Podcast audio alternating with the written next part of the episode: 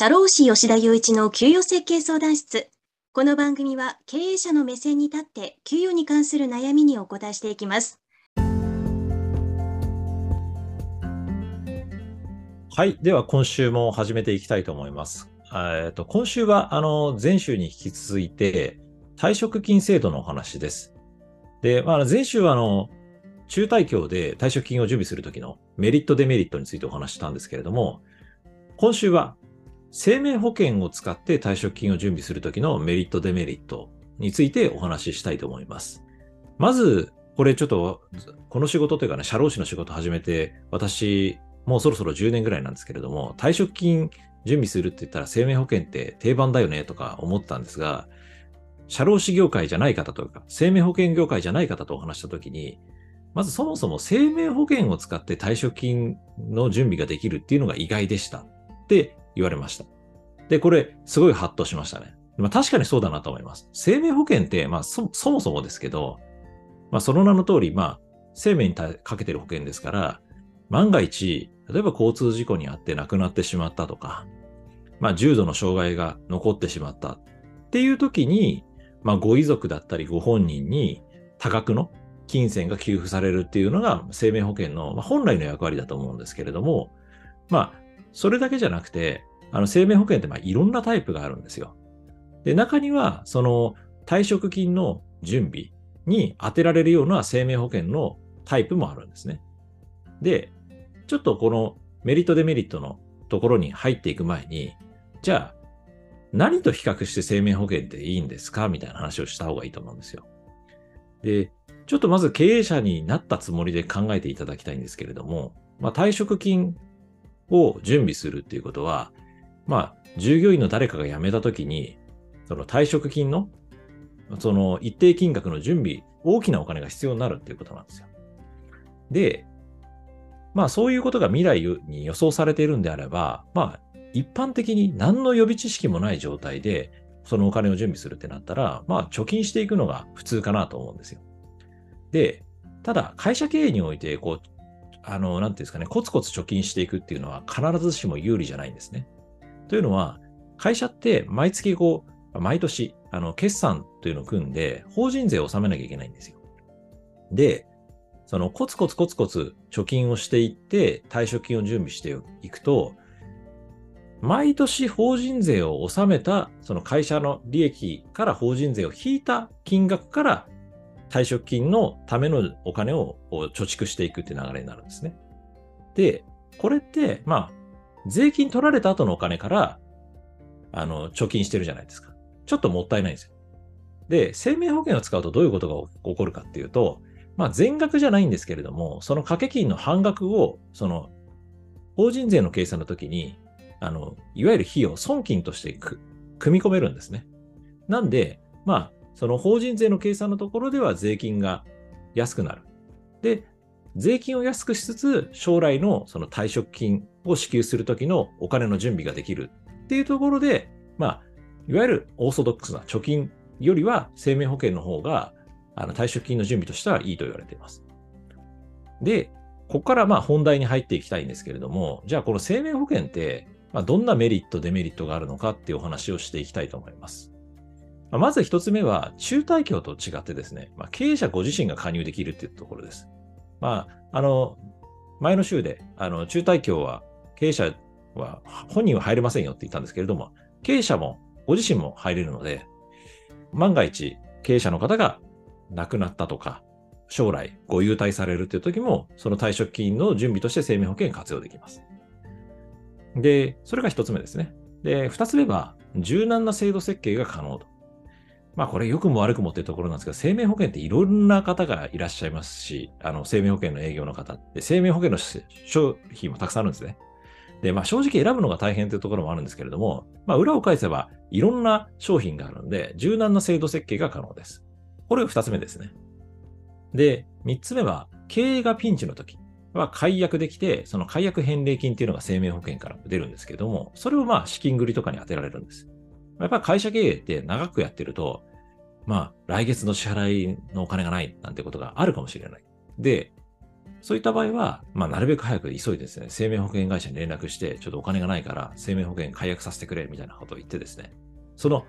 解約すると、解約返礼金って言って、今まで払った金額の一定金額が戻ってくるんです。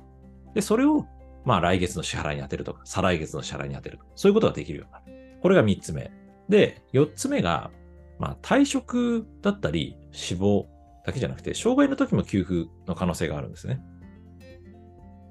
で生命保険って、まあ、いろんなタイプがあるんですけれども、障害の時も出るよう、出るタイプもあります。で、ある生命保険の営業の方とお話ししてて、ハッとしたのは、あの、NPO 法人とか、法人税を納めれないような、あの、法人で、生命保険で退職金準備して意味あるんですか？みたいなことを僕が聞いたんですね。そしたら意味あると。で、なんでかっていうと、障害が残った時でも生命保険だったら、その貯金と比較して給付が出るからだと。なんで、まあ、その死亡だったり、障害っていうところに、こう、保証がつくっていうところが、まあ、あの、いわゆる貯金とは違うところですね。で、これが4つ目です。で、5つ目は、まあ、これ、良くも悪くもなんですけれども、あの、コツコツ貯金していくよりは、その法人税の計算の時に半額損金に入れられるんで、プラスですね。はい。まあ、半額損金ってことは半額も損金に入れられるって考え方もあれば、半額しか損金に入れられないという考え方もあるので、まあこれはメリットでもあり、デメリットでもあると思います。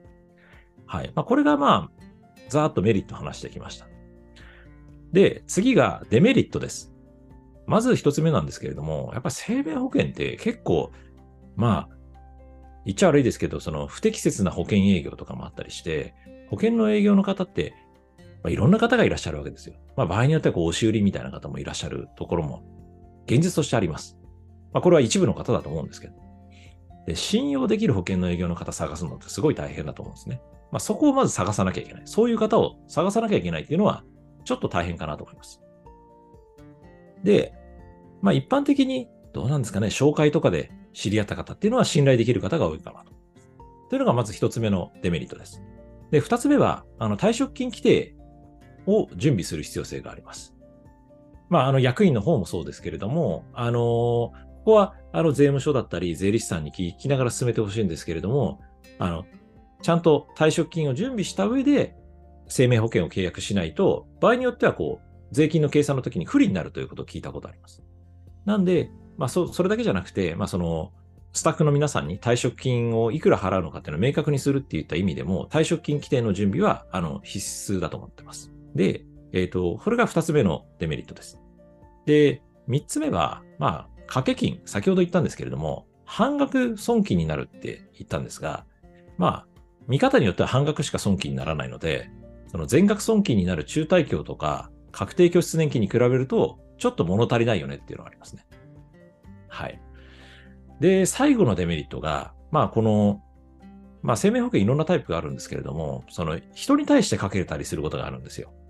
で例えばスタッフ A さんに対して生命保険をかけると。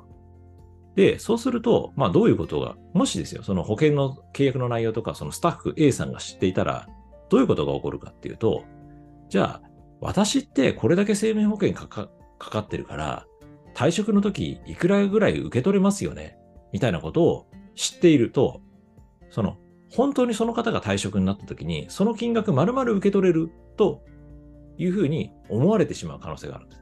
でも、本当に受け取れる金額っていうのは、それより、その実際生命保険から出てくるお金と、スタッフに支払うお金っていうのは必ずしもリンクしてないんですね。で、そのスタッフさんにお支払いするお金っていうのは、まあ、あくまでその退職金規定で定めた金額をお支払いするとか、退職金規定で定めたルールにのっとって、まあ、増額したり減額したり不支給にしたりするっていうのが正しいプロセスなので、まあ、まず退職金規定を皆さんに周知するっていうことはすごく重要ですけれども、まあ、ここ実務的なテクニックなんですけれども、まあ、あなたにこれくらいの生命保険がかかってて、で、いくらぐらいで出そうなんですよっていう事実は、まあ、口外しない方が会社経営上楽かなとは思います。はい。ということで、あの、今週は再職金制度の中で、まあ、あの、準備の方法として生命保険をご紹介しました。最後に、まあ、軽く総括的な話をすると、まあ、中小企業の退職金準備って、まあ、大体3択あると思ってて、中退協か生命保険か確定拠出年金だと思います。で、中退協は経営者自身が入れないので、私はあんまりお勧めしてないんです。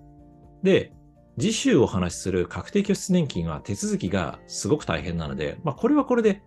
あの、いい制度だと思うんですけど、やるなら覚悟が必要なんです。で、それに比べると生命保険っていうのは、まあ、いい保険の営業の方がサポートしてくれれば、すごくもう手続きも楽に入れるし、何かあった時はその保険の営業の方って結構親切に相談乗ってくれるケースが多いんで、まあ、迷ったらこの生命保険がいいんじゃないですか？っていうことはお伝えしてます。なんで、まあ、あの、気軽に始められるっていうところだと、まあ、生命保険から検討していくっていうのが、まあ、一応迷ったらおすすめです。はい。ということで、今週は退職金制度の、えっと、退職金準備の話で、あの生命保険についてお話ししました。ありがとうございました。